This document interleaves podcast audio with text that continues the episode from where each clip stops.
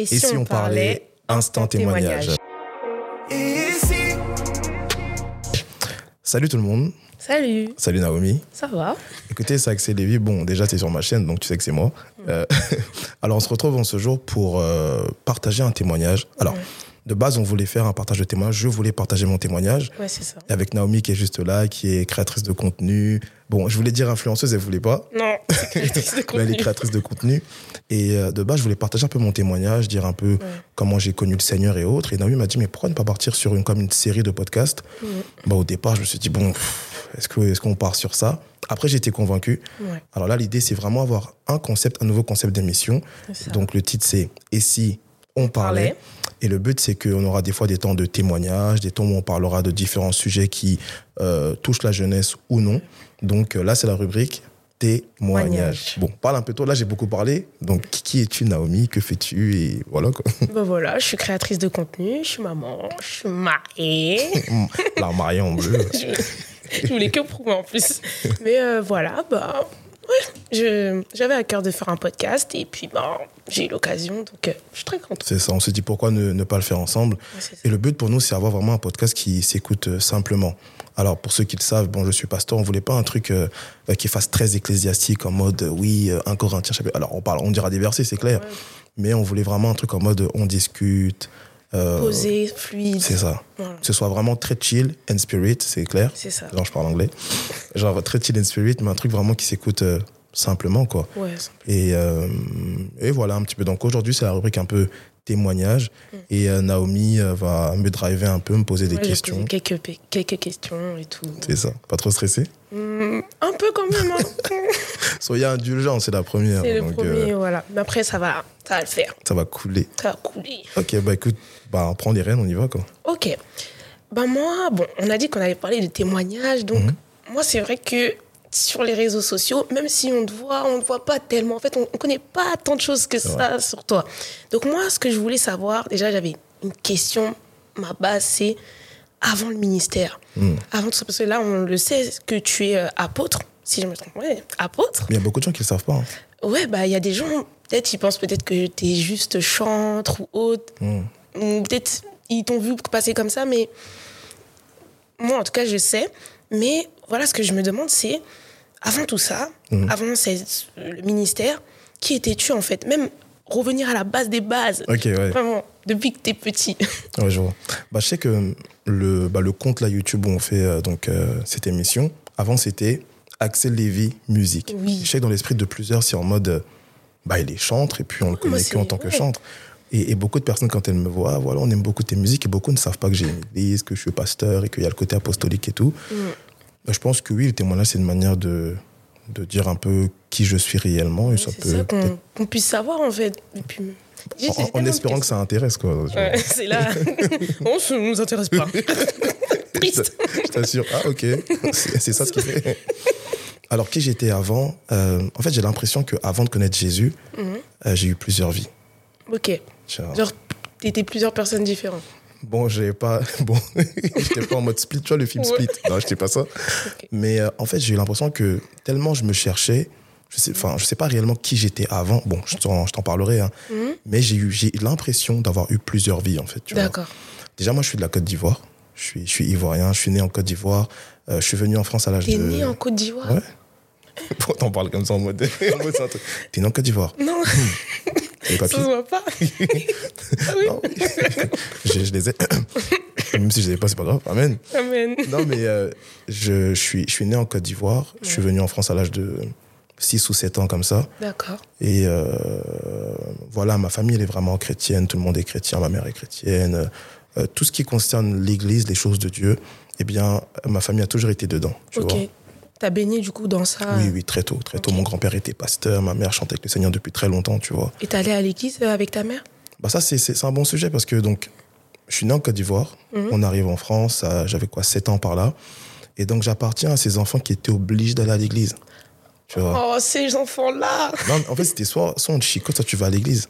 Ah Donc, le choix, il est vite fait. Pas le choix. Tu vois Donc, euh, c'était soit euh, Parce que ma mère, c'était en mode, tu sais, des mamans qui, le matin, mettent la louange à fond. Oh. Euh, levez-vous. Si vous ne vous levez pas, vous allez voir. Donc, je t'assure, tu te levais. Donc, des fois, j'essayais de, de gruger. Je disais, non, j'ai mal au ventre. Elle dit, même si tu as mal au ventre, le Seigneur Jésus-Christ Pas te guérir. peut te guérir. Et donc, euh, c'est un peu ça le truc. Donc, c'est soit tu allais à l'église, soit on te chicotait. Et de mes 6 ans, donc 6-7 ans à mes, euh, à mes peut-être euh, 14 ans, j'allais à l'église parce que j'étais obligé, en fait. Mais est venu un moment où j'étais devenu trop costaud, en fait, pour la daronne. Ouais, j'étais trop stock. Bon, j'étais pas comme ça, j'étais un- j'étais beaucoup trop robuste. Donc quand elle me frappait, elle-même, elle sentait. En fait, on se l'est pas dit, Hmm? mais elle sentait que quand elle me tapait, Quand tu tapes et que tu. Ah. elle sentait qu'il n'y avait plus l'effet escompté. Ouais. Donc des fois, même parfois, moi, j'étais en mode miskin, j'étais en mode, euh, je vais faire du, du bruit pour Ouais, elle. Aïe, aïe, aïe. J'étais en mode, ah. mais dans mes yeux, elle voyait que C'était- non, ouais, c'était terminé. Donc à ce moment-là, elle a vraiment euh, plus ou moins euh, lâché prise, tu vois. Elle m'a laissé, j'allais plus à l'église. Euh, et moi, quand j'allais à l'église, je m'ennuyais. Je m'ennuyais de ouf. Le pasteur, il prêchait, ça me saoulait. Des fois, je typais quand il prêchait et tout. En plus, euh, autrefois, on avait un pasteur qui bégayait un peu et qui se moquait de lui. Ben moi, tu vois. Et moi, il se trouve que je bégayais. Donc, je me moquais. Euh, de- tu te sentais pas comme lui En fait, j'ai bégayé, mais pas comme lui, c'était trop, tu vois. Hum, C'était. Bah, pardon à tous ceux qui. Moi, non. moi, je rigole pas. Moi, je rigole pas. Non, c'est pas trop. Et je t'assure, quand, quand il bégayait, bah, j'étais voilà, un petit jeune, un petit plus, j'ai- j'étais pas des nouveaux et tout. Et il bégayait, je disais, mais lui, il bégayait d'une qualité et tout, tu vois. Et j'étais là, je, je dormais à l'église. Mais il y a un truc que j'ai toujours aimé à l'église, c'est la louange et l'adoration. Ok. Ouais, Tu juste pour chanter. genre. Ouais, quand il y avait la louange, je dansais et tout. Quand il y avait l'adoration, je pleurais. Je pleurais parce que ça me touchait. J'étais pas né de nouveau, en fait. J'étais juste Tu sensible. pleurer dans la chair. Je sais pas, je pleurais dans quoi, mais je pleurais. ok. En fait, c'est en mode j'étais sensible à la musicalité, tu vois. Ok. En gros, j'aimais Jésus, mais je l'aimais je l'aimais pas comme Jésus voulait être aimé, D'accord. tu vois. Et donc, euh, voilà, vers l'âge de 14-15 ans, j'allais plus à l'église. Et là, c'était n'importe quoi, tu vois. C'est là vraiment j'ai commencé à, à faire du sale, à, à boire, à fumer. Euh, ma, ouais, ma vie, c'était les meufs. Les On meufs. te voit, on t'imagine pas du tout comme ça. On dit. on Ouais, je sais. Ah, T'as dit à boire, à fumer. Ouais, à fumer, à bicra, à vendre de la drogue. Alors, j'ai pas fait long feu, j'étais un mauvais bicraveur, tu vois. Ok. Euh, j'étais un très mauvais bicraveur. Des fois, les gens qui parlent de leur témoignage en mode, ils étaient Al Capone. J'étais pas Al Capone, moi. Ah. J'étais pas Pablo Escobar, j'étais Axel. Ah, ok. tu vois. J'ai Mais- essayé vendre de la drogue, mais ça n'a pas marché, tu vois. Et peut-être que t'as, je sais pas, une, an- une anecdote. Non, on veut savoir une anecdote, oui, tu commences. une bêtise, un truc. J'en ai plein, j'en ai plein. Tu vois, un jour carrément. En fait, j'en ai plein. J'en ai plein. Je sais qu'avec mes gars, ce qu'on faisait souvent, on raquettait. Tu vois, j'en suis pas fier. Franchement, ce que j'ai vécu avant Jésus, euh, c'est pas du tout une fierté pour moi, mais ça fait partie de mon histoire, de mon témoignage aussi, tu vois. Et tu sais, franchement, je ne regrette pas du tout d'avoir été un gars de cité. Parce que franchement, ça m'a aidé dans mon ministère aujourd'hui. La façon dont je parle, dont je m'exprime. Je peux très bien parler de manière très soutenue, mais je peux parler en mode cousin et faible, tu vois. Donc, euh, Mm. ce, euh, ça m'a aidé Ça en fait. aidé. Ça m'a beaucoup aidé, surtout que je suis en mission pour la jeunesse. C'est tout bénef, tu vois. Mais euh, il y avait une partie de ma vie, j'étais très méchant. Très méchant parce que je pensais que pour se faire accepter, il fallait être méchant. C'était en mode euh, la loi du plus fort, mais, Ouais. Un peu comme bah, dans toutes les cités, c'est un peu ça. c'est ça. Et même dans, dans la société, je dirais, tu vois. C'est vraiment euh, œil pour œil, dent pour dent. Et moi, je, je baignais dans ça, tu vois. Mhm. Et à une période de ma vie, ben, on raquettait. J'avais été en internat et ce qu'on faisait, on se retrouvait un peu sur Paris. Et euh, parfois, on sortait dans le but de raqueter des téléphones, de l'argent, faire des arrachés un peu, tu Ok. vois. Dans quel département vous Non, sortiez non, non, On non. pas dire. Toi, tu veux comment on va dire Ok, vous êtes convoqué au, au, commissariat de Bobigny. Pff, ouais, parce que bon. Donc on se retrouvait, tu vois. Et euh, exemple, on avait. En fait, on, on rentre dans le métro. Ouais. On trouve une proie, une victime et tout, on la piste et tout. Et des fois, on attendait que la personne sorte son téléphone, tu vois. Ouais. Et un jour, avec mes gars, on rentre dans le métro et tout, on a, on a, on a flairé la proie. Donc on est posé, on la regarde. Et en fait, c'est dans le métro, il y a des places qui sont proches de la porte. Mm. Ça me tue. Et on avait repéré la proie, il est là, son téléphone iPhone qu'on voulait. Hum, dernier iPhone. Je euh, te dis, on était prêt pour lui. Et donc, il est là, il joue, il sait pas qu'on va, on va la battre. Et donc, on est là et tout, il, il a son téléphone. Euh, L'alarme fait pin. Et au moment où on veut le sauter dessus, paf, il est sorti. Non, lui-même, il savait. gars, il est sorti en mode, il savait déjà. On s'est dit, mais oh, mais lui, ça se fait une expérience. Dis, vous m'aurez pas en plus, non, mais regarde un peu le truc, c'est-à-dire, t'as quatre noix, deux rebeux, on rentre, tous en noir, c'est grillé, c'est grillé, c'est grillé. Je me demande, mais en fait, moi, je me dis, le gars, il a eu l'audace de se poser. Ouais, Oui, en fait, il est posé, il est là. Mais moi, je je serais crois pas que rentrée. il devait être en train de transpirer, le pauvre. Quand ça gratte sous les aisselles, là. Non, mais je t'assure, sérieux. Et, euh, donc, il y a ça, il y a une autre anecdote. euh, euh, un jour, je sors du lycée, je me suis fait mêler par plusieurs personnes, tu vois. Ils m'ont tabassé, mais j'étais en sang. Mais c'était ma faute. En fait, à l'époque, il y avait une meuf que je gérais. Pas une meuf, c'était un plan comme ça, tu vois. Ils vont dire, Eh, le pasteur, il abuse. On a dit, on parle, fr- on parle français. C'est français, ouais. Et j'avais, j'avais un plan. J'étais jeune, hein, j'avais quoi, peut-être euh, 18 ans, 17. Je gérais une meuf comme ça et tout. C'était vraiment un plan. Et vas-y, on faisait nos affaires. Elle me dit, ouais, euh, mon gars, il arrive et tout. Parce qu'on avait fait nos affaires euh, dans un endroit qui n'était pas. C'était dans. C'était avant. C'était mon passé, c'était un garage carrément, tu vois. Ouais, c'était un garage. Et vas-y, elle me dit quoi? Elle me dit, ouais, mais mon gars, il arrive et tout. Moi, j'étais en mode, je vais rien faire. Elle me dit, ok. Ah, t'avais pas peur? Même si j'avais peur, je vais pas le dire que j'ai peur, tu vois. Non, Rien faire. J'étais en, en mode, je suis sûr de mon karaté, mais je suis pas non plus Rambo, tu vois. Et donc, euh, on finit nos affaires, on sort et tout, et son gars, il est là. Et son gars, il- je te dis la vérité, son gars, il est là, il vient et tout. Et son gars, il... en fait, franchement, il a même pas fait le malin. Il- juste, il m'a regardé, et moi, je sais pas ce qui m'a pris. Je sais pas si c'était les démons de minuit. je sais pas si c'est quel esprit qui a pris mon cœur. Je l'ai poussé, je lui ai mis une baffe. Il avait rien fait. Il a- il a- en fait, ça, ça remonte à tellement longtemps que j'ai pas vraiment tout le souvenir, mais je sais que je lui ai mis une baffe, tu vois. Pourquoi Je pense pas qu'il a fait un truc. Peut-être il a dû me regarder ou. Ouais, juste. tu Ce vois. qui est normal, parce que c'est sa meuf. C'est ça, et, et je, et je lui ai mis une baffe, tu vois. Et moi, pour moi, c'est bon, c'est passé, la baffe, on passe à autre chose. Ouais. Donc, je refais ma vie et tout, et un jour, je sors du lycée. Mhm. On me dit, Axel, il y a des gars qui te cherchent, même pas, on me dit, Maka, parce qu'on là, c'était Maka. Ouais. On me dit, Maka, il y a des gars qui te cherchent. Maca sur Twitter, je connais. Wow, ouais, genre. à l'ancienne. Et ils m'ont dit, ouais, Maka, il y a des gars qui te cherchent. Mm. J'ai dit, j'ai dit, comment ça, ils me cherchent? C'est c'est par rapport à quoi, en fait? Non, il y a une équipe qui sont là et tout. J'ai dit, ah ouais, maintenant, tout le monde sait qu'il y a une équipe qui me cherche. Moi, au lycée, je fais le malin. Je suis obligé de Ah, sortir, en fait. tu faisais un peu le show en mode. euh, Bien sûr, je fais le en malin. mode, ils vont faire quoi? Des trucs comme ça. Mm. Même au lycée, j'étais en mode, ouais, la cité, la rue, la vraie et tout. Mais purée, euh, donc tu fais la rue, la vraie, bah sors maintenant. Et donc, je suis sorti en mode, euh, ah, il me cherche. Et il y avait le gars que j'avais, que j'avais giflé Mm. et une équipe. Ils sont venus en équipe et dans l'équipe, il y avait un seul Renoir. Et tu vois, je le cherchais du regard en mode mon frère mesquine, tu vois.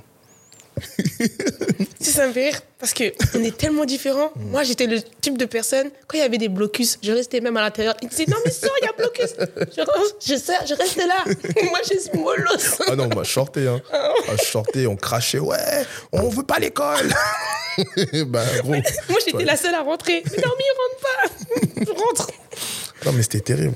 C'était terrible. Et, euh, Et ils t'ont tapé, du coup? Ouais, ils m'ont tabassé. Et moi, quand je sors, franchement, je, je- je regarde le seul Renoir, tu vois, en mode. euh, je me dis, peut-être c'est un Ivoirien, peut-être c'est un Congolais, mais ils s'en foutent. C'était le plus chaud d'entre eux. C'est lui qui disait, tapez-le. Tape- tape- c'est lui qui disait, mais tapez-le, tapez-le. Moi, j'étais là en mode, mon gars, fais pas ça, t'as vu? Je le regardais en mode, s'il te plaît. On est ensemble. S'il te plaît, genre, euh, euh, Angalef, euh, ils sont- Nangalef. j'étais prêt à lui dire comment on a Yesu, j'étais j'étais prêt à tout dire. Il veut rien savoir. Et donc, il y en a, il m'a mis une patate, je suis tombé. Après, j'ai su me relever rapidement. Après, ils m'ont enchaîné. Après, je pense que ce, que, ce qui, ce qui m'a aidé, c'est que c'était une période où, en fait, les gens pouvaient sortir du lycée. Donc, mais il y avait quelques amis à moi dans le lycée qui sont sortis Ouais. et qui m'ont aidé un petit peu, mais j'étais déjà un peu bien amouché. Et, euh, et après, voilà, je suis parti, j'étais en sang. Je pensais qu'à ce moment-là de ma vie, j'allais vraiment être chrétien, mais ça a duré euh, le temps de, de mes blessures, en fait. Ouais. Tu On sais, t'as des ouais, ouais. moments où on euh, dit, ça y est, c'est fini. C'était c'était pas fini. hein. C'est pas fini. Je me rappelle, j'étais chez moi, j'étais chez moi, ma lèvre, elle était comme ça. J'étais en mode, Seigneur, je vais changer. J'ai pas changé. J'ai grave pas changé. Trop triste. Là, j'ai pas changé, mais, euh, mais voilà, ma vie avant, c'était Ok. c'était c'était pas une, une super vie. Donc, c'était vraiment la partie un peu rue, cité et tout. Et j'ai eu une autre partie de ma vie, mais qui a rien à voir. J'étais chanteur de RB et de zouk. Mais ça n'a rien à voir. Ça a rien à voir. C'est deux mondes. Tu passes de eh à ça a rien à voir. Ça a vraiment rien à voir. Mais, mais, mais pourquoi ce changement si, en plus si, si, si drastique? Ouais, mais en fait, sais, quand tu grandis en cité, tu suis un peu le mood, tu vois. Ouais. Et moi, j'ai toujours aimé chanter. Tu vois, j'ai toujours aimé chanter, mais j'ai jamais vraiment dit ça à mes gars. J'ai toujours aimé chanter. Puis c'était à l'époque de, de Chris Brown, de Trey Songz, à l'époque de, de Marvin, du Zouk, de Singy, là, laisse tomber, tu vois. Et dans ma chambre, j'étais là en mode, euh, je suis le misérable, euh, reviens-moi et tout. Mais je montrais C'est pas. pas ma génération, je connais pas, où les chanteurs, ils marchaient bien, tu vois. Les chanteurs, le RB, ça marchait Ouais. plutôt bien. Marc-Antoine, euh, qui est encore là. Euh, bref, Gage, voilà, tous ces gars. Ok. Tragédie, tu connais Tragédie ou pas? Tragédie. Et Ouais. moi, j'étais un gars de tragédie. Ils vont dire, ils- ils- Oh. arrête, arrête, ils vont dire, Oh on fait la musique du monde. vous voyez les chrétiens comme vous êtes. C'est des bons témoignages comme ça qui, qui apportent du goût. Oh. Et donc, tu commences à te mettre dans la sauce. Pardon. Et donc, euh, voilà, moi, j'ai toujours aimé chanter. Et je pense que c'est aussi par rapport aussi à, la, enfin, à ma mère, parce que ma mère, c'était constamment de la louange à la maison, c'était des louanges du bled et tout constamment. Et je pense que ça a beaucoup influencé l'amour que j'ai pour la musique. Mais j'ai toujours aimé chanter. Et il se passe quoi? Il se passe que euh, il y a un gars à moi qui, qui remarque que, que j'ai un petit truc dans ma voix, tu vois. Mm. Alors j'ai pas la voix, j'ai pas la voix que j'ai aujourd'hui, mais il remarque qu'il y a un truc à faire. Donc il m'encourage. En plus, il me donne un argument qui a changé ma vie. Il me dit, mec, les meufs aiment les chanteurs. J'ai dit quoi? Ah, c'est ça, Ça tombe l'argument. bien, j'aime les meufs. L'argument de ouf. Et je vais vous dire, le pasteur, c'est un ouf. Bon, c'est comme ça que je suis. hein. Et euh, donc on commence à faire de la musique. Pardon. Donc, on commence à faire de la musique euh, pour deux raisons. Parce que, un, j'aime la musique, c'est vrai, mais deuxièmement, pour les meufs, tu vois. Ça marchait grave, les meufs, et kiffaient. Alors, je n'étais pas grave connu et tout, mais j'arrivais à attirer deux, trois tipeurs, deux, trois, deux, trois raclis ici et là, tu vois.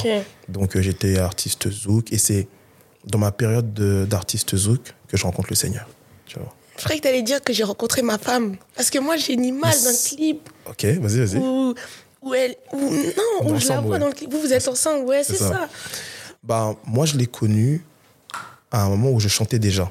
Je chantais déjà, elle m'avait envoyé un message sur Facebook, elle m'a dit Ouais, salut Maka, tu fais du zouk? Bon, Moi, j'ai vu son message, j'ai dit Bon, je réponds pas sans avoir, sans avoir vu le dossier, tu vois. Bon, si si- bah, à l'époque, si elle était wow, moi, je réponds pas, tu vois. Ah ouais. Maintenant, je vois, je- elle m'envoie un message, et puis je dis Mais comment tu peux me demander si je fais du zouk alors que sur ma page, il n'y a que des musiques, tu vois Hmm. Et donc, je vais voir C'était son. une petite approche en mode. Ouais, mais si elle était haut, c'était mort. Ah. Donc moi, donc moi, je vais voir et tout, je regarde. Ah, je vois le profil, il est incroyable. J'ai dit, mais, j'ai dit, mais bien sûr que je fais du zouk. Je fais tout. Je fais même du, de, de la samba, si tu veux. Tu vois. Ok. je fais tout. Je sais pas dit, je fais du reggaeton. donc, ouais, c'est à cette période, on se rencontre aussi. Mais en gros, j'ai eu une grosse période où vraiment j'étais à fond dans la musique. Et donc, j'ai rencontré ma femme et je commençais un peu à évoluer musicalement. Et c'est au moment où je commençais à vraiment passer un cap musicalement Ouais. que, paf, le Seigneur rentre dans ma vie.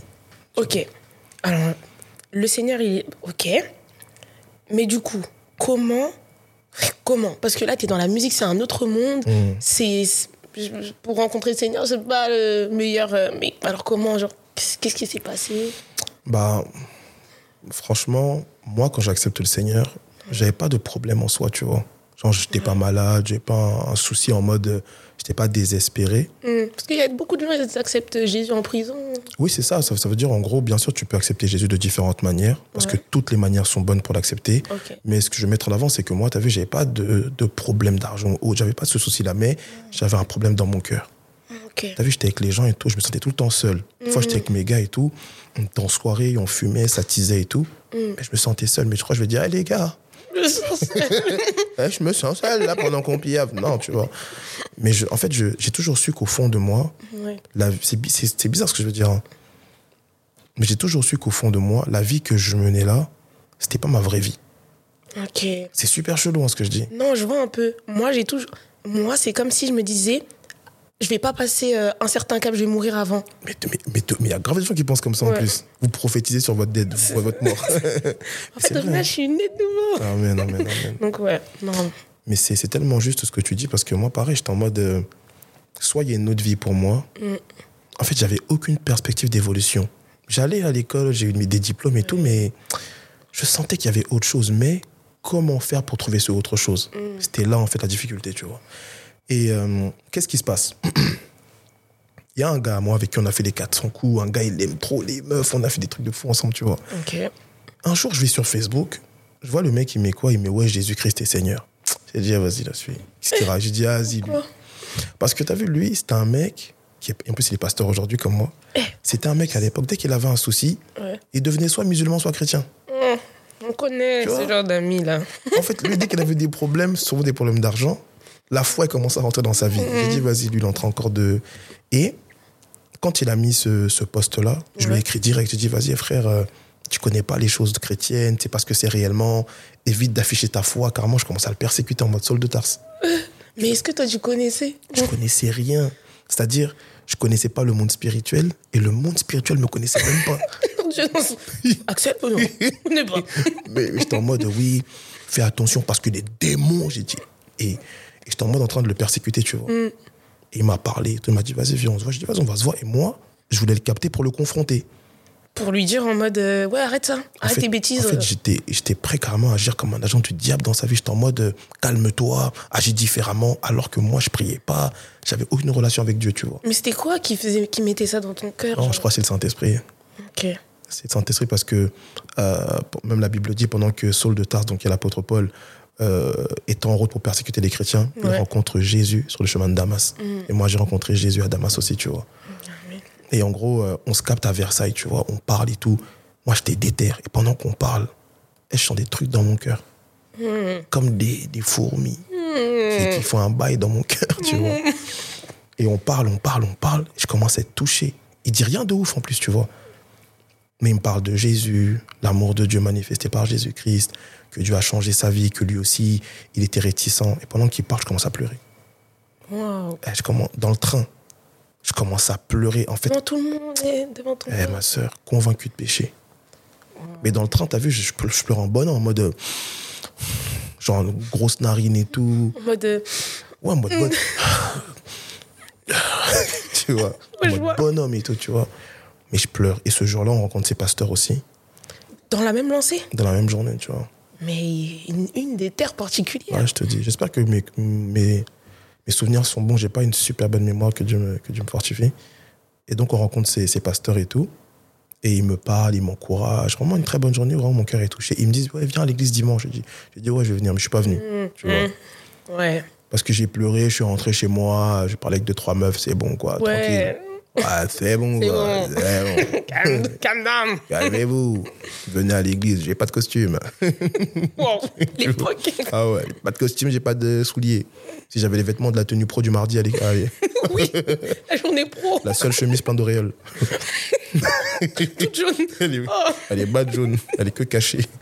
Donc, euh, le dimanche, il m'invite à l'église. Moi, je viens pas, tu vois. Ok. Mais le dimanche qui suit, eh, c'est bizarre, je sens que je dois y aller. Mmh. Ouais. Ouais, eh, je sens que je dois y aller et tout, mais euh, je me tâte et tout. Je, je me pose beaucoup de questions. Est-ce que j'ai des chemises? Est-ce que j'ai un costume? Donc, je trouve un peu mon costume. euh, De la semaine voilà, pro. de la semaine pro, je le mets et j'y vais. Quand j'arrive à l'église, je kiffe. Eh, je kiffe. Je vois, il y a grave des jeunes déjà. Ok. Je vois, il y a- Ah. je vois, il y a grave des jeunes. Je me dis, mais comment les jeunes ils vont à l'église? Moi, je les vois qu'en soirée. Après, je Je sais pas qu'il y avait des jeunes. ah ouais, il y a des jeunes à à l'église. Il n'y a pas que des mamans qui forcent leur enfant à venir. je genre. te dis, eh, j'ai vu que majoritairement que des jeunes. Ok. Ils chantaient, ils dansaient, ils louaient Dieu, ils pleuraient. J'ai dit, ah la dinguerie. J'ai dit, mais c'est quoi ce truc? C'était en 2013, tu vois. Et donc, euh, moi, je suis un peu timide. Je connais, je connais le truc de, de l'église, mais je vais pas venir sauter, C'est danser. ça, tu connais Parce que t'étais. Je connais, mais il y a connaître et être familier avec. Ok. Ça faisait longtemps que j'allais plus à l'église, en fait, Ouais, c'est vrai. Ouais, t'as arrêté à tes 14 ans. C'est ça. Ouais. Donc, je connaissais, mais ça avait évolué entre temps, tu vois. Hmm. Donc, j'arrive à l'église et tout. On, m'a, on me fait asseoir. Et une église vraiment typiquement un peu euh, ivoirienne, tu vois. Et le pasteur, il vient, il prêche et tout. Je vois les jeunes, ils sont en feu. Je dis, mais ils sont bizarres, des idolâtres comme ça. là. Ils sont là. eh. En plus, c'est en mode, eh, papa. J'ai dit, c'est quoi ce délire? Papa, papa. Je dis, c'est leur, leur daron à tout cela, tu vois. Je comprenais rien. Dit, ah ouais, il a fait tout ça là. Je dis, le pasteur, il est bad efficace. je sais que les gens ils vont dire, mais en fait, la potaxée, c'est un fou dans sa tête. Vous ne connaissez pas, les amis. Ouais. Je suis simple. Et donc, euh, qu'est-ce qui se passe? Le pasteur, il prêche. Mais je me souviens encore, il a prêché encore sur l'amour de Dieu manifesté par Jésus-Christ. Et le message, il bouleverse mon cœur. Et t'as vu dans le train avec mon pote, Ouais. je pleurais, je pleurais avec du caractère, avec du comportement. Ouais. Mais là, là, mais non, il n'y avait plus de comportement. C'est-à-dire, il prêchait, mon cœur tu était pleurais tellement- un peu comment Oh.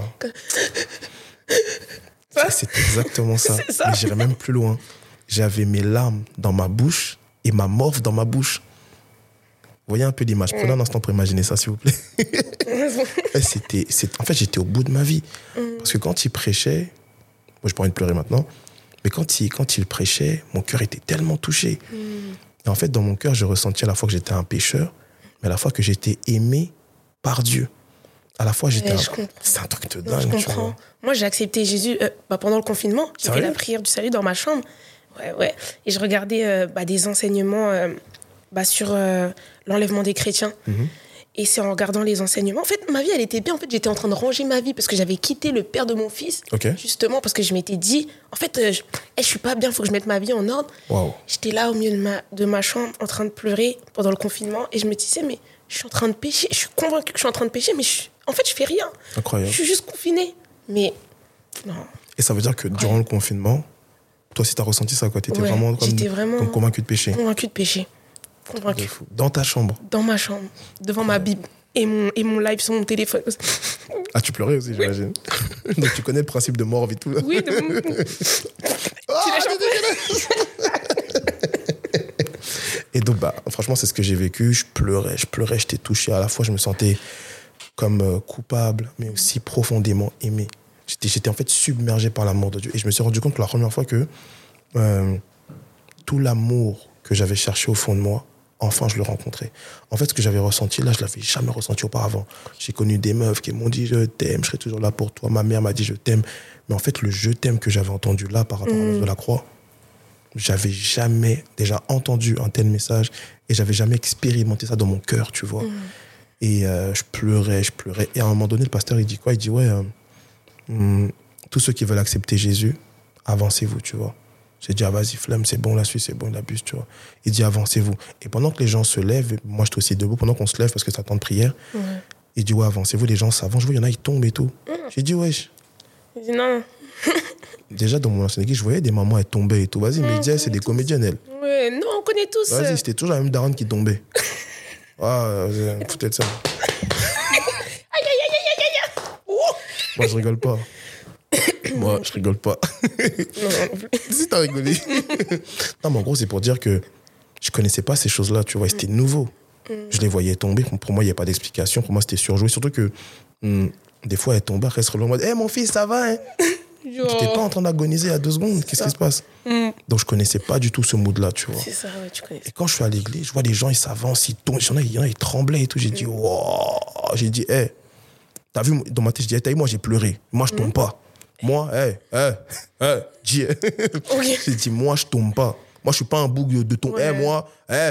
Puis je vois le pasteur, il me regarde en mode, euh, j'ai dit, hey, je tombe- je- moi, je tombe en mode, non, quoi, je tombe Limite pas? en affront avec lui. Mais non, j'étais chaud, j'étais prêt pour lui. Moi, je dis, je tombe pas, il n'y a pas, moi, c'est bon, ok, Jésus m'a touché, mais les délires de tomber, se mettre par terre, tu vois, t'as vu? Je me faisais tout ce scénario dans ma tête, mais pendant que je disais ça, j'étais déjà par terre, en fait. Pendant que j'étais en mode, euh, Eh, moi, je tombe pas, moi, je tremble pas, j'étais déjà en train de trembler, j'étais déjà par terre et tout, en mode agonie, j'étais Oh, en mode. c'est pas euh, sérieux. Laisse tomber, tu vois. Et le, et le pire, quand tu, quand tu expérimentes comme ça l'onction, c'est que tu sais pas comment tu vas te relever, en fait. Hum, En plus, c'était la première fois. C'était la première fois, tu sais, ils ont fait quoi en plus? Ils ont mis un pagne sur moi. Aïe, aïe. T'es fou, je me suis pris pour une danseuse.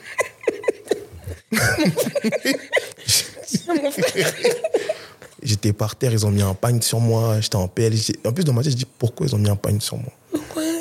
Je, je comprenais pas. je savais pas c'était. Et à l'époque, ma femme, Pasteur Lorraine, elle disait, elle pensait que les pagnes, c'était pour canaliser des, des vagues spirituelles. Ou je sais pas, elle, elle pensait. mais En fait, non, on savait aussi, pas ce je que pensais c'est. que c'était ça au début. Genre des pagnes magiques. Fou. Ouais. Garder le, le chaud de l'onction. Donc, ils ont mis un pagne sur moi et tout. Et, et après, je me suis relevé. Mais je sais qu'avant même que je tombe, j'avais dit adieu dans mon cœur et même euh, de manière intelligible, j'ai dit adieu. Moi, je veux te suivre. Mais j'ai trop de péchés. Pornographie, masturbation, les femmes, la cité. J'ai trop de péchés. euh, mais je veux te suivre. Tout ce que je te demande, c'est de, de prendre ma main. C'est de prendre ma main, de, de me conduire.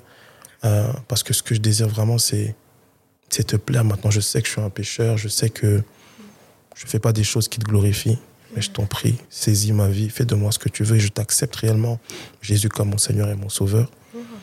Et après, donc, je tombe, je me relève. Fin du culte, j'appelle mon producteur. Parce que j'avais déjà j'avais un bon producteur, un manager. Ouais. Et le gars, il payait tout pour moi, mes vêtements pour les clips et tout. En fait, je venais juste de professionnaliser ma, de, de rendre de manière pro ma musique. Hmm. Et après, je rencontre le Seigneur. Donc, je sors un premier single, je devais commencer à faire un clip et bouger un peu aux Antilles et tout. Gâche tout. Je te dis, Tous les projets. il se passe quoi? J'accepte le Seigneur. Et dès que le culte est fini, j'appelle mon manager. Je dis, vas-y, c'est mort, j'arrête. Radical. J'arrête tout. Je dis, c'est mort, j'arrête. Dis quoi? Mais il a câblé, il a dit quoi? Il dit, ah, c'est simple, rembourse-moi. Hum. Il m'a dit, en plus, en plus c'était un, un Français de souche, tu vois. Moi, j'étais en mode, euh, je lui mets un coup de pression, tu vois. Mais il m'a dit, rembourse-moi. Et puis, c'est c'est un truc d'argent. Il va t'emmener euh, au tribunal. Ouais, c'est ça. tu, vas, tu vas vite déchanter. Et donc, euh, il m'a dit, rembourse-moi. Il t'a remboursé? J'ai remboursé. J'ai remboursé. Et puis, j'avais pas d'argent forcément à l'époque, tu vois. J'ai euh, j'ai remboursé son argent, mais petit à petit, tu vois. Il mettait la pression. En plus, il s'est passé quoi? Quand il me dit rembourse-moi, à un moment donné, il disparaît. Moi, je me suis dit, waouh, Dieu de mes prières. Genre, il, il me l'a enlevé de ma vie. Dieu l'a éradiqué de ma vie. Amen. Dieu l'a supprimé de ma vie. Moi aussi, ça m'est déjà arrivé Ah de ouais? croire ça, mais. mais- Il se passe quoi? Je l'appelle, il me dit, vas-y, tu me rembourses. Après, il disparaît. Donc, moi, je vis ma vie, je me dis, waouh, Seigneur, tu peux faire jusqu'à là-bas. tu annules les dettes. Ah, je vais te servir. Hein. C'est pas quelques mois après, il réapparaît. Je suis là. Il dit, c'est comment mon argent? Carrément, il m'a, il m'a, on- il m'a dit, viens, on se voit et tout. On s'est vu.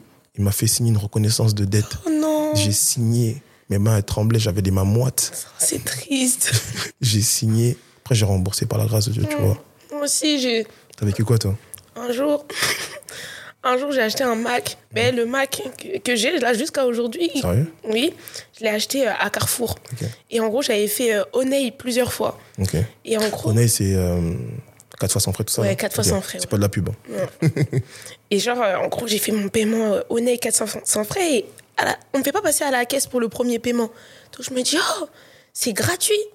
Un mois passe, deux mois passent. Carrément, je me souviens, j'appelle mon pasteur, j'ai dit, hey, qu'est-ce que je dois faire? En fait, t'as pris l'ordi J'ai pris l'ordi, je suis et sortie. et t'as pas eu de débit, en fait. Et ça n'a pas Il y a sonné, pas. débit, il n'y a rien. On, on m'a rien dit. Après, j'ai bon, caché l'ordi. Enfin, j'ai mis, j'ai sorti avec. Non, mais après, j'ai rangé dans mon Ça, sac. c'est du vol. hein. J'étais pas sûre. Hum, Six mois plus tard, moins 1000 euros sur le compte. Attends. Voilà. Donc, t'es sorti, t'ont rien dit. Ils m'ont rien dit. Et pendant 6 mois, pendant six mois. J'ai rien eu. J'étais en mode.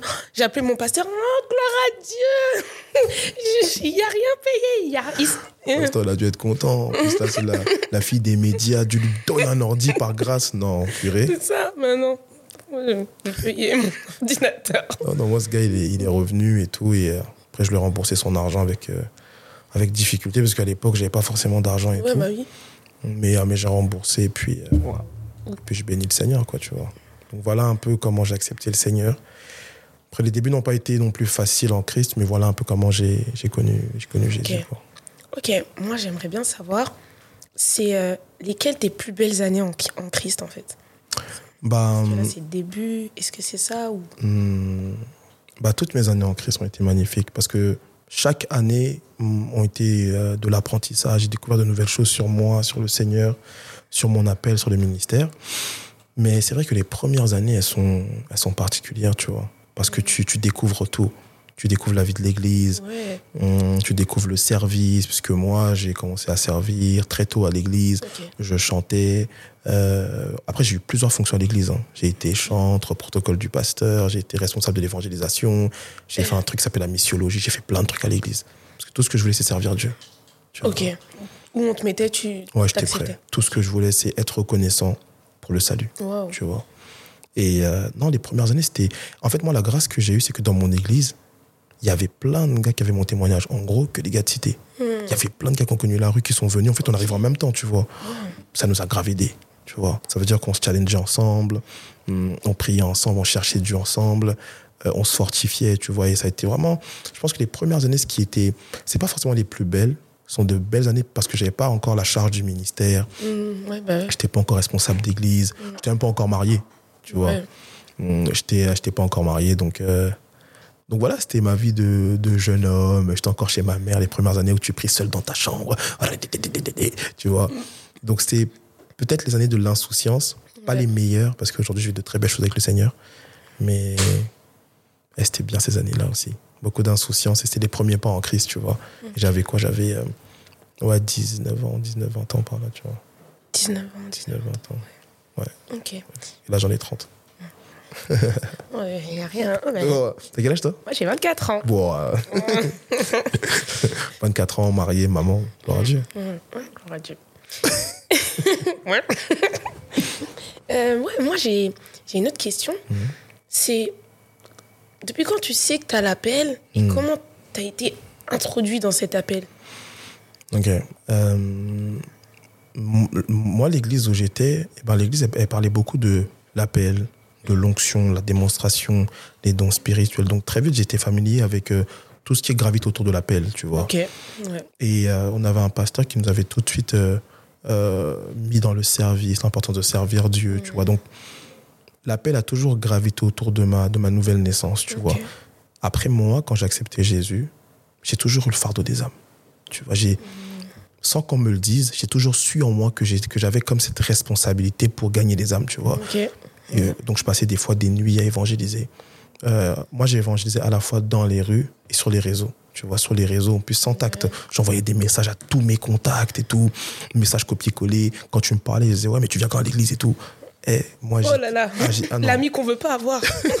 En fait, c'était ce qu'on appelle euh, le Z du nouveau converti. ouais. Tu vois, je canalisais rien. En fait, j'étais un bourrin. Je voulais gagner le monde entier. Non, je, je comprends. Tu vois ou pas? Moi, au tout début, quand je suis arrivée à l'église, j'ai ouvert un groupe. Mon, pas- mon pasteur, en fait, déjà, ma responsable de suivi, elle m'envoie un message. Et ensuite, je pensais qu'elle était avec mon pasteur. Elle, elle passe le téléphone à mon pasteur. Il, il m'envoie un audio. Il me dit écoute, euh, voilà, faut calmer ton zèle. Voilà, c'est, on, fait, on ne fait pas comme ça. Il faut d'abord être enseigné. Bien et sûr. après, tu, Faut aller étape par étape. Mon corps s'est glacé, j'ai fermé le groupe, j'ai pleuré. Au début, j'étais en mode, mais on veut m'empêcher en fait de, parler du Seigneur en fait. Mais ouais, après j'ai compris. Bah oui, parce qu'en fait, tu es plein de bonnes intentions, mais il est possible de faire de bonnes choses au mauvais moment. Tu vois Ah, Ok. Et euh, moi, pareil, j'avais ce zèle de dingue et tout. Et euh, donc, au départ, j'étais très porté sur l'évangélisation. J'ai évangélisé sur les réseaux sociaux, dans les rues. J'étais tout le temps dans les rues à annoncer Jésus, à annoncer Jésus. Euh, et même moi, j'ai eu des moments où j'ai fait des choses derrière le dos du pasteur, tellement j'avais le, le, le- ce fardeau, en fait, de servir Dieu. Là, je fais une Quoi parenthèse. Bah, je vais te dire. J'avais un- bah, justement le gars qui m'emmenait au Seigneur. Tout le temps, nous, on se retrouvait chez lui pour prier, pour chercher Dieu. Et un jour, je sais pas ce qui nous prend, on commence à faire la délivrance des gens dans, dans les appartements. Ça, mais laisse tomber. Ça veut dire on est chez lui, on se met dans trois jours de jeûne à sec. Et on dit aux gens, venez nous rendre visite. Parce qu'on sait qu'à un moment donné, on va prier pour eux. Donc ça fait que moi, en tant que pasteur aujourd'hui, quand les, mes jeunes ou les, gens de l'église font ça, je suis pas surpris. Je sais pourquoi ils font ça. Ouais. Donc faut pas les bloquer, faut les canaliser. Tu vois, il faut les conduire. Et donc, euh, il se passe quoi? Il se passe que on se retrouve dans un appartement chez mon gars et on a invité des personnes pour prier pour eux. Un jour, une sœur, elle vient, tu vois. Ouais. Elle vient, on est en esprit de prière, on est là. Brasouria. On commence à prier pour la sœur, ça nous dépasse. On commence à crier, elle fait des, elle fait des trucs et tout. Nous, on est là, on dit. Euh. Après, on était habitués à ça, mais en fait, ce qui nous a choqué, elle commence à cracher du sang et tout. On était dépassés. Totalement dépassés. Elle commence à sautiller partout, elle a failli tout casser et tout. On a dit. Ah. Vous êtes parti Non, en fait, on, on a géré comme on pouvait. Vous avez géré quand même. Enfin, gérer comme, comme on pouvait. hein. Après, on a appelé le pasteur, on s'est confessé. Il dit, papa, pardon, parce qu'en fait, on voulait.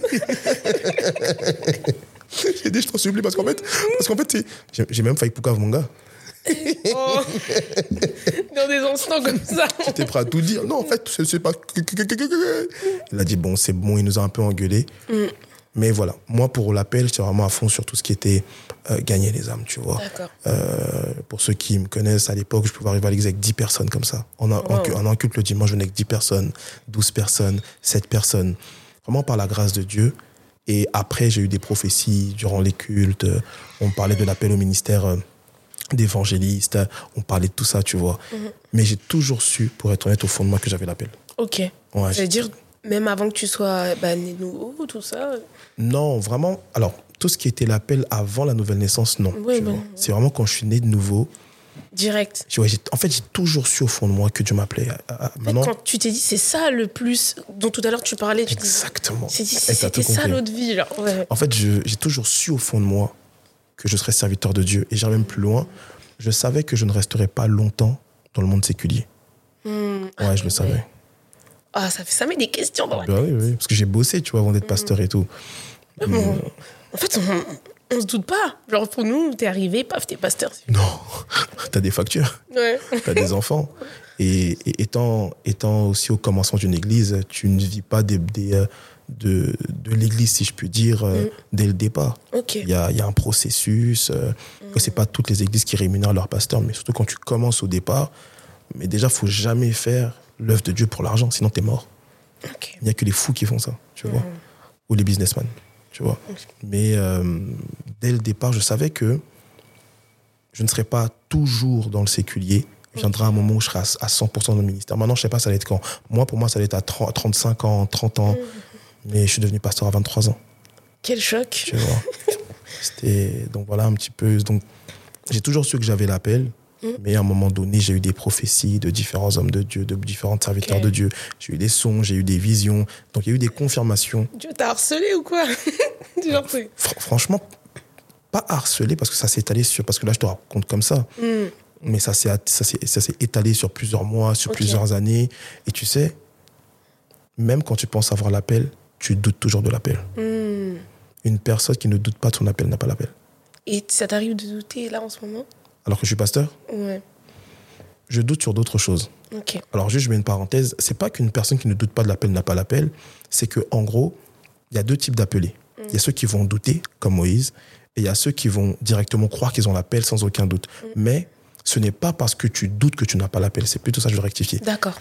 Tu peux avoir vraiment l'appel de Dieu sur ta vie, mais tu doutes par rapport à. En fait, souvent, l'appel est plus grand que ce que tu es aujourd'hui. En fait, aujourd'hui, souvent, ne ressemble même pas ton appel.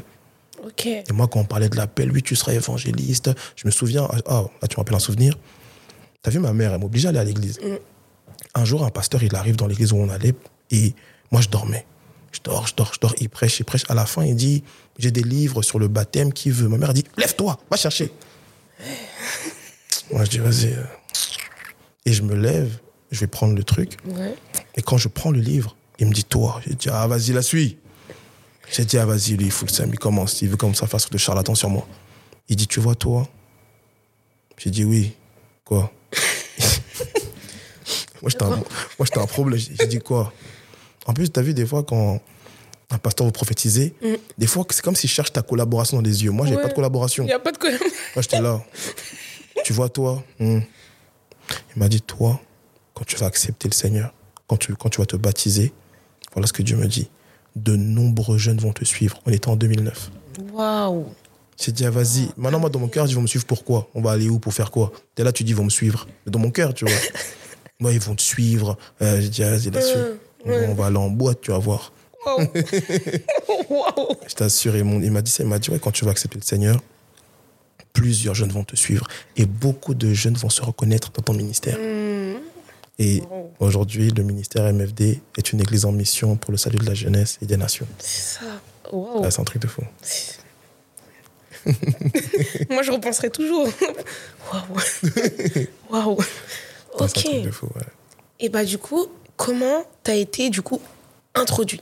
Ok. Maintenant que tu, tu sais, maintenant, bah, faut passer à l'acte et tout. Qui t'a introduit? Comment t'as été introduit? Ok. Comment t'as as passé ce cap, quoi? Ok, très bien. Je crois qu'on arrive vers la fin en plus là. Milieu. fin. Milieu, ok. Bon, on y va de toute façon. Euh, donc, je fais mes premiers pas à l'église et tout. Tout se passe plutôt bien. Je grandis, j'apprends à servir Dieu. Euh, bon, au départ, c'était pas aussi très facile parce que quand j'arrive au Seigneur, Dieu me libère directement de l'alcool, la drogue, mais j'avais un peu, les- pas un peu, j'avais de grosses difficultés avec le sexe. Ok. Ouais, Tout ce qui était la pornographie, la masturbation, c'était grave chaud. C'est pourquoi aujourd'hui, quand les gens sont en mode, mais pourquoi l'apôtre il parle tout le temps de sexe Ouais, les, VP, les VPM et tout, c'est ça. enfin, la pornographie. Il parle tout. Eh les gars, je sais ce que c'est. Tu vois. Et moi, quand Dieu m'a libéré, je me suis promis. de On devrait faire un, un podcast aussi sur ça, Mais vas-y, sur le sexe. on y va, Ok, dites-nous en commentaire si vous voulez un podcast sur le sexe. fond, hein, à fond, à fond. En vrai, à fond. Et donc, j'avais de grands, de grands soucis avec la sexualité. Bah, au départ, c'était avec euh, Pasteur Laurine, parce qu'on était en, en Bah relation avant, tu vois. Mm. On s'est séparés, tu vois, à un moment donné.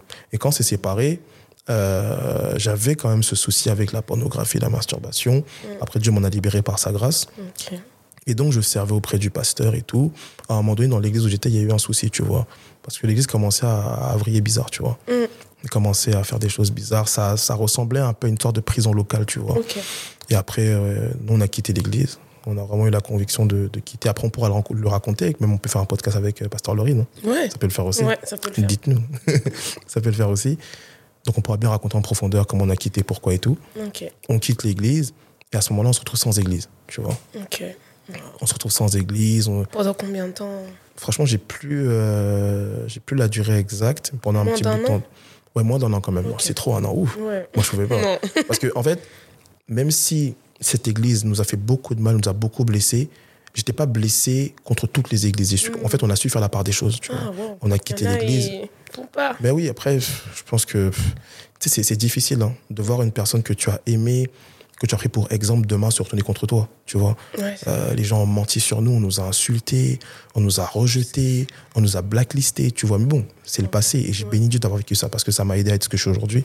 Mais euh, c'était pas évident, tu vois. Et pendant un temps, on a cherché une église. On allait là-bas, on ne on sentait pas bien, on allait là-bas, jusqu'à ce qu'on rencontre mon père spirituel, tu vois. On peut faire aussi un podcast sur les pères spirituels, Ouais. pourquoi les gens s'appellent papa et tout. Ouais. Les gars, pas quelqu'un qui me regarde là. C'est ça. en plus. ouais. Donc on- je rencontre euh, père spirituel ou père dans la foi, en tout cas celui qui a été euh, la personne qui m'a introduit dans Ouais. le ministère. Je le rencontre par le biais de, du, de l'apôtre Sémaïas. Ok. ok donc il était déjà avec lui et donc il me l'a fait rencontrer.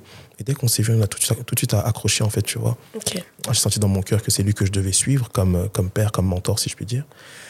Et donc, euh, c'est lui qui m'a formé avant que je puisse entrer pleinement dans le ministère pastoral. Donc, j'étais à ses côtés, euh, j'ai servi à ses côtés, il m'a enseigné, il m'a vraiment formé. Et à un moment donné, il m'a dit, voilà, je pense que tu dois maintenant, enfin, même pas je pense, Dieu m'a convaincu qu'il est temps pour toi d'aller, de commencer un ministère. Moi, j'ai dit, c'est mort. Ah non. Non, c'est mort.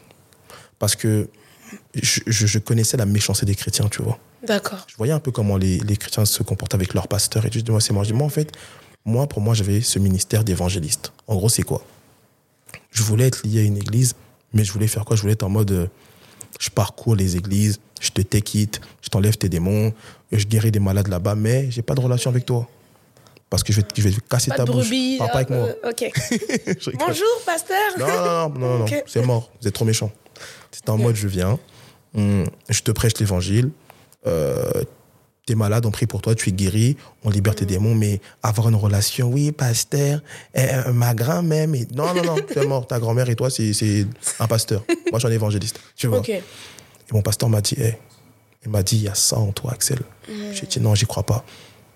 Et pour accepter de faire une église, un ministère pastoral et tout, je suis allé prier, tu vois. Je, je suis allé prier. Je me rappelle, j'étais avec euh, pasteur Dieuveil et avec le prophète Jonathan Gambella. Et on est parti s'enfermer pendant, je crois que c'était deux ou trois jours. Lui priait pour son ministère, je priais pour le mien. On avait besoin que Dieu nous parle, en fait, tu Mm. vois. Et c'est durant cette retraite spirituelle que Dieu m'a dit qu'il m'appelait aussi à conduire ses brebis. Et c'est là-bas que j'ai accepté euh, de faire une église, d'être pasteur. Et après, donc, on a commencé l'église MFD dans un salon, dans le salon de ma mère. Au début, c'était pas une église, c'était une cellule de prière, tu vois. Et quand mon père a prié pour moi, il m'a ordonné, il m'a relâché dans mon ministère. Ensuite, on a commencé l'église. Et euh, donc, l'église est née le 22 janvier 2017. Et moi, j'ai été libéré dans le ministère euh, euh, le 13 novembre 2016, tu vois. Et la cellule avait commencé le 8 juillet 2016. Waouh. Ouais. Incroyable. Donc, c'est ça un peu tout ça. Donc, euh, c'est comme ça que j'ai été introduit un peu dans, dans l'œuvre de Dieu. oui. Ok. ouais. Non, mais c'est incroyable. Et au-delà de ça, je me dis, quand tu as été envoyé, Mhm. enfin, tu as été consacré en tant que évangéliste. Évangéliste, c'est ça. C'est avant, tu marquais tout le temps évangéliste. Mais du coup, t'es quoi en fait? Parce que Eh, c'est une bonne question, ça. compliqué, ouais, parce que du coup, t'es évangéliste. En plus, pas, on t'appelle pasteur, on t'appelle apôtre. Non, c'est une bonne question. Je pense que parfois, euh, le plus important n'est pas le titre, mais le fruit. Beaucoup de personnes ont des titres, mais ils n'ont pas le fruit du titre. Tu vois, moi, je suis vraiment pas féru des titres. En vérité, parfois, les titres, euh, c'est bien sûr l'appel qu'il y a à ta vie, Mmh. mais euh, parfois c'est aussi pour une marque de respect envers les gens avec qui tu... Enfin, c'est une marque de respect par rapport au rapport que les gens ont avec, ont, ont avec toi. La Bible dit dans Éphésiens 4, verset 11 qu'il y a différents types de ministères. Donc Mm. apôtres, prophètes, évangélistes, pasteurs et docteurs. Mm. Et moi, euh, l'appel qui était très évident par rapport à mes fruits, c'était évangéliste en fait. Mais je ne crois pas que je suis devenu apôtre. Je crois que j'ai toujours été apôtre. C'est ça. Tu vois. Euh, maintenant, pour expliquer comment se fait, et qu'on peut commencer comme ça et après devenir ceci. Mais je crois que j'ai toujours été euh, dans ce ministère apostolique. Cependant, tu ne te libères pas toi-même dans le ministère, tu vois. Oui. Quand mon pasteur a voulu prier pour moi, il m'a dit voilà, je prierai pour toi en tant qu'évangéliste. Je vais pas dire non, moi je veux que tu pries pour. Non, Oui. tu vois. Et je voyais aussi mes fruits, je voyais que tous les fruits que je portais étaient les fruits d'un évangéliste, mais parfois on a voulu trop, en fait, euh, euh, comment dirais-je, embrigader ou bloquer les appels à des, à des définitions précises. Exemple, Ok. on va dire que voilà, si tu es évangéliste, tu gagnes les âmes et c'est tout. Mm. Pas forcément. Ouais. Il y a des évangélistes qui sont de très bons pasteurs. Il y a aussi des pasteurs qui sont de très bons évangélistes. Donc, euh, c'est vrai que parfois, la, tit- la titromanie peut, peut embrouiller les gens. Mm. Euh, mais oui, au début, j'ai commencé comme évangéliste, comme gagneur d'âme et tout. Mais j'avais aussi une église. Donc, Ouais. quand les gens m'appelaient pasteur, c'est parce que j'étais le pasteur établi sur l'église, tu vois. Ok. J'avais pas été ordonné ou consacré pasteur, mais j'étais le pasteur responsable de l'église, tu vois. Maintenant, quand je suis devenu apôtre, c'est pas moi qui l'ai demandé. C'est pas en mode euh, oui, bah non. Moi, tant que je porte du fruit, tant que je fais mon travail, c'est le plus important. Mais il y a des, il y a ce qu'on appelle des principes spirituels. Il y a des onctions que tu reçois aussi, et c'est des, choses spirituelles au-delà de la compréhension humaine. Et donc mon pasteur me dit voilà, euh, je vois, je, je vois les fruits que tu portes, et tu, et tu es clairement un apôtre, tu vois. Mm. Moi, je C'est-à-dire qu'il a eu la révélation en cours en voyant tes, tes fruits. Exactement, tu vois. Mais moi, je voulais pas. Parce que je connais, ils vont dire, ah, mais lui, il est jeune, il se prend pour qui Il se fait appeler Mm. apôtre. D'autres qui vont dire, oui, mais on connaît que les douze apôtres. Bon, Mm. ça, chacun sa, sa compréhension des Écritures. Mais moi, je savais que ça pouvait me faire des problèmes, tu vois. Ouais. Mais je faisais confiance à mon autorité. Il m'a dit, je sais qu'en priant pour toi en tant qu'apôtre, eh bien, tu recevras hum, comme une onction nouvelle, comme un dépôt nouveau. Ouais. Et je me souviens, pour les membres de l'église, je leur ai dit, m'appelez pas apôtre. Et je voulais même pas le mettre sur les réseaux parce que j'avais. En fait, je voulais pas faire de, de problème. sur les réseaux, tu t'appelles toujours Axel Oui, Lévy. oui, oui, Axel Lévy, frère. non, en fait, j'ai- pas honte de ce que je C'est suis, pas mais. bizarre, mais on voit pas ça souvent. Quoi. Non, mais en fait, je connais. le- En fait, je veux pas aussi être un frein au salut des gens, tu vois. Ça veut dire à l'église, les gens m'appellent, soit appelez-moi comme vous voulez. Alors, on dit pas mon prénom à l'église, c'est une chose, mais en gros, euh, le but c'est que le plus grand nombre soit, soit, enfin, qui puisse trouver accès à nous de manière la plus simple, tu Mm. vois. Donc, euh, beaucoup de gens ils savent pas c'est quoi un apôtre. Ouais. Ils savent pas c'est quoi le, le, le, le ministère le plus connu, c'est pasteur. Mm. Tu vois. Pasteur, ça rentre dans toutes les classes, dans toutes les sociétés. Quand tu dis, ok, on te dit, ouais, tu fais quoi dans la vie? Je suis apôtre. C'est quoi? Ah, Pierre Ils vont dire, ah ok, ça doit être ça, ouais. ouais, ça doit être ça. Donc, c'est pas que j'ai honte de cela, mais euh, je sais que dans certains milieux, il faut trouver peut-être la bonne appellation. Euh, mais de ministère, euh, je, suis, je suis un apôtre, par la grâce de Dieu. Ouais. Euh, mais moi, je suis pas vraiment sur les titres. Mes fruits doivent parler plus que mes titres, tu Mm. vois. Donc, Et là, en l'occurrence, bah, tu as dit que dès que ton, ton père bah, t'a consacré apôtre, yes. ça t'es rentré dans. Ouais, dans une nouvelle dimension. Je l'ai vu, tu vois. Quand, il a, quand ils ont prié pour moi, quand il a prié pour moi, je me suis senti différent dans, Mm. dans plein d'aspects. Comme on disait, bah, beaucoup de personnes m'identifient comme étant Axel Lévy, celui qui a chanté Dieu de mes prières, ou celui qui a chanté Ne me laisse pas tomber. Ne me laisse pas tomber. ouais. Et euh, beaucoup ne savent pas qu'il y a l'église MFD, l'église de Ouais. Paris, l'église de Lille, l'église de Ouais, parce qu'il y a Tours. d'autres églises, en fait, L'église de. Bruxelles, l'église de Lausanne, l'église de Abidjan. Et, et il y en même en Afrique. Oui, et il y en aura encore d'autres. Mm. Et je pense que c'est pour ça qu'on a eu cette idée de- d'avoir un temps où on échange comme ça. Et, euh, et voilà, je pense que, encore une fois, je reviens sur ça, c'est les fruits, Ok. tu vois. Jésus n'avait pas de ministère en soi. Mm. Et le but pour nous n'est pas de, de seulement être dans le ministère qu'on pense avoir, c'est Mm. de faire comme Jésus. D'accord. Jésus pouvait être à la fois apôtre, à la fois prophète, à la fois évangéliste, à la fois pasteur, à la, à la fois docteur. Et je pense que au-delà de mon ministère spécifique, mon objectif de vie est de le ressembler à la perfection. Paul dit Soyez mes imitateurs, comme je le suis moi-même de Christ. Donc le but, c'est que Axel Lévy ne soit pas d'abord apôtre, mais que je sois Axel Jésus. Tu vois, mon vrai titre, c'est en Christ. Tu vois. Oh, wow, amen. Donc que les gens se prennent pas trop la tête, mais moi j'encourage les gens à, à respecter leur conducteur spirituel. S'il veut qu'on s'il veut qu'on l'appelle pasteur et qu'il est pasteur, appelez-le pasteur. Ouais. S'il ne veut pas qu'on l'appelle par son prénom, il faut le respecter aussi, tu vois. Mais euh, tant qu'on on rentre pas dans, dans plein de choses, quoi. Ouais. En mode, euh, je sais pas, euh, euh, des, des noms farfelus à, à deux balles, quoi. voilà un petit peu. Ok, ok. Bah, et là, maintenant, ah bah, maintenant, venons à là, maintenant. Déjà, actuellement, Mhm. du coup, tu as, déjà un peu dit toutes les églises qu'il y a, etc. Mhm. Et ben, qu'est-ce que tu vois, ben, on va dire un peu pour l'avenir, genre, je sais pas. Bah, pour l'avenir, euh, enfin, l'objectif pour moi et, et mon épouse, c'est faire tout ce que nous pouvons faire pour gagner la jeunesse et les nations. C'est Mm. tout. Ça veut dire que si on peut le faire par le biais de la musique, on le fera. Tu vois. D'où les différentes chansons que je sors, Dieu de mes prières, ne me laisse pas tomber, tu es Dieu, etc. Parce qu'il y a des personnes qui vont accrocher à toi, pas parce que tu prêches, mais parce que tu as mis en avant un don en particulier. Mais du coup, moi, je me pose une question. Mhm. T'es sur combien, on va dire, de, je sais pas, De de casquettes T'es- Parce que j'ai l'impression, du coup, Mhm. t'es es multifonction. Mais c'est la grâce de Dieu. C'est comme la parabole des talents, tu vois. Mhm. Chacun avait reçu un talent et le, le plus important n'est pas d'avoir beaucoup de talents, mais qu'est-ce que tu en fais? Ouais, Parce que tu dois rendre compte pour chacun des talents. Donc si même je m'amusais à me dire, ok, parce qu'à un moment donné, moi je veux abandonner la musique, tu vois. Mhm. J'ai dit, moi je fais, oui, j'ai dit, moi je fais plus de musique, je serai que pasteur, Ouais. mais tout ce qui est musique, allez, tu vois. Mais je pense que quand tu reçois des dons, des talents, tu dois tout faire pour euh, sortir leur plein potentiel. Mhm. Donc je sais chanter par la grâce de Dieu et je sais que c'est un couloir auquel je m'appelle. Alors je vais tout donner dans, ce- dans ce couloir-là pour édifier et sauver. Dieu m'a fait la grâce d'avoir euh, d'être pasteur, d'avoir des églises. Alors je vais tout faire dans ce couloir-là pour gagner les âmes, pour les enseigner, les former et les envoyer.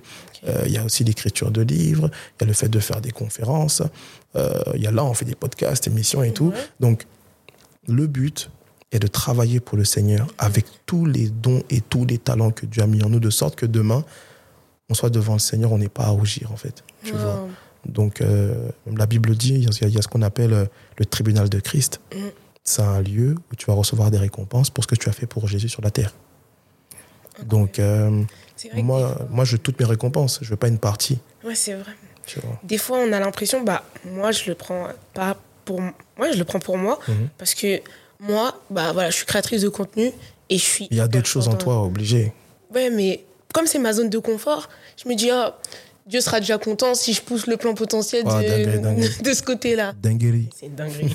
Une dinguerie. je vois quand on parle que ouais, c'est une dinguerie. Parce que, en plus, parfois, tu peux être fort dans un domaine, mais c'est pas parce que tu es fort dans ce domaine-là que c'est l'appel initial. Ah ouais? Bon, ça, on peut développer, tu vois. Exemple, moi, si je prends mon exemple, pour moi, moi, de base, je voulais que chanter. Moi, je voulais pas être pasteur. Ah ouais. Moi, je voulais parcourir le monde pour chanter et tout. Mais en fait, ça, c'était mon ambition. C'était pas mon appel. En fait, Dieu n'est pas contre l'ambition, mais il est contre l'ambition qui combat l'appel. Moi qui revois toute ma vie là hein, quand on parle. Ah, Eh, que. eh, moi, je voulais que chanter. Ouais, moi, je, je voulais chanter, tu vois. Et après, euh, après franchement, il y a tellement de choses qui sont passées, j'ai compris que, gros, Mais j'ai une- oh, on- encore une question. faisons-moi durer deux ans. quoi. La dernière, je pense. Mais comment tu fais du coup pour faire tout ça? Ok. Parce que déjà, moi, je fais une chose, je me fatiguer. Non, c'est c'est pas, c'est pas facile, mais je pense, que, je pense que lorsque Dieu nous donne plusieurs talents ou plusieurs visions, si je puis dire, il vous donne aussi des porteurs de vision. Ok. Tu vois, souvent, on parle de la provision. Donc, quand, quand Dieu donne une vision, il donne la provision. C'est pas que l'argent. Mmh. Dans la provision que Dieu donne, Dieu donne des porteurs de vision. C'est pourquoi faut faire attention à nos relations. Mm. Ça veut dire que tu peux avoir un don, un talent ou une idée. Mais c'est pas parce que tu as l'idée que tu seras la personne qui va concrétiser l'idée. Tu peux être le port, tu peux être en fait euh, le, la dimension brute de l'idée. Wow. Mais ça veut dire qu'il y a des gens autour de toi qui ont la responsabilité de mener à bien l'accomplissement de cette idée. Ça fait que l'idée sort de toi, elle vient de toi, mais c'est pas forcément toi qui la concrétise, mais tu as la base. Exemple, regarde. Tu voulais faire un podcast depuis super longtemps. Mm. Moi, je voulais faire juste un témoignage, tu vois. Mm. Et on s'est harmonisé pour faire un podcast. Ça veut dire que, en vérité, mon vrai focus, c'est pas les podcasts. Mais toi, tu veux faire des podcasts. Ça veut dire qu'en gros, c'est vrai qu'on est sur ma chaîne, Mais peut-être qu'en vrai, le podcast, il est à toi. Ou peut-être que au fur et à mesure, tu auras, tu auras ta chaîne de podcast. tu vois. Donc ça veut dire, en gros, moi, j'ai ce projet-là. Mais en vrai, la vraie personne qui porte le truc, c'est toi. Une confidence. Moi, je t'ai dit plusieurs fois, vas-y, j'ai pas envie de le faire et tout. euh, euh, j'ai trop de choses à faire et tout, et tout, et tout. Donc, je pense qu'il y a des porteurs de vision qui t'aident, des personnes qui sont avec toi, qui te soutiennent et tout, dans la musique. Euh, J'ai des gens qui me soutiennent. J'ai mon, label Lambano qui m'aide beaucoup. Euh, à l'église, il y a différents responsables. Je suis pas le seul pasteur, donc je, je vais, je vais m'en sortir. Il y a les enfants, j'ai trois enfants. Tu vois Donc, je pense que dans chaque domaine, il faut comme des, des personnes sur qui tu peux déléguer certaines fonctions. Et ces personnes-là sont essentielles pour l'accomplissement. Tu peux pas t'accomplir tout seul. C'est pas possible. On peut pas Ou- bah oui. Ouais. Ou s'accomplir en mode euh, Dieu fera tout. Eh gros, Dieu ne fera pas tout. Dieu envoie des hommes qui représentent sa pensée dans ta vie. Ok, wow. Donc, il faut une sagesse incroyable pour être avec les gens parce qu'il y a des gens qui peuvent ressembler à rien, Mm. mais dans leur rien, il y a ton tout. À tous les gens là qui pensent qu'ils vont faire tout seuls. Mais ouais, dans le milieu chrétien, Wow. des fois, on est en mode euh, euh, Dieu va faire. Et des fois, ce que Dieu fait, il t'envoie des gens. En fait, il nous faut la sensibilité pour savoir que hum, lui, il a été envoyé par rapport à ça. Elle par rapport à ça, tu vois. Et il y a des gens, en travaillant dans ton projet, elles découvrent leur appel. Ok. Laisse tomber. En fait, c'est l'infinie sagesse de Dieu, mais il y a, il y a beaucoup de choses. Même, là, même ça, c'est un thème de podcast. Ouais, c'est- trop riche. On peut continuer, mais. Ah, bon, ok. Non, franchement, c'était hyper riche. En clôture. Bon, clôture. Non, franchement, c'était ouais, c'était hyper riche. Et je pense que là, on a pu apprendre déjà un peu plus sur toi. J'ai hâte qu'on puisse continuer, en fait, les différents thèmes parce que, ouais, en fait, on part de- d'un point A. Et on va dans, On a. Ah, Ah, J'espère que c'est compréhensible, on va dans tous les sens et tout, mais le but c'est ça, qu'on voulait vraiment avoir un truc euh, simplet, Ouais, un peu simple. euh, un peu simple, un peu, un peu chill et tout, tout en ça. restant spirituel. Ouais. Après, bon, si vous voulez des messages très bien préparés, allez sur église.mfd. Là-bas, il y a tous nos, mes enseignements. Mais là, on voulait un temps d'échange, de discussion. Donc, dites-nous en commentaire si vous avez aimé ce premier épisode, euh, quel type de sujet vous aimeriez qu'on puisse aborder. Dites-nous ce que vous voulez savoir sur Naomi, parce que là, je crois qu'elle n'a pas beaucoup parlé. Là. Elle a beaucoup de choses à dire, hein, cette femme-là, c'est une folle. Donc, euh, Ouais. dites-nous euh, comment vous avez trouvé l'épisode, euh, hum, le type de thématique que vous aimeriez qu'on puisse aborder. On aborde, ouais. Et selon la conviction aussi du Seigneur, selon la, la réflexion, Mm. on le fera. En tout cas, moi, j'ai pris du plaisir à le faire. Ouais, moi aussi, c'est un bon moment. Je suis contente. Voilà, on vous laisse. Et si on parlait, Et si on parlait? à très vite. À très vite.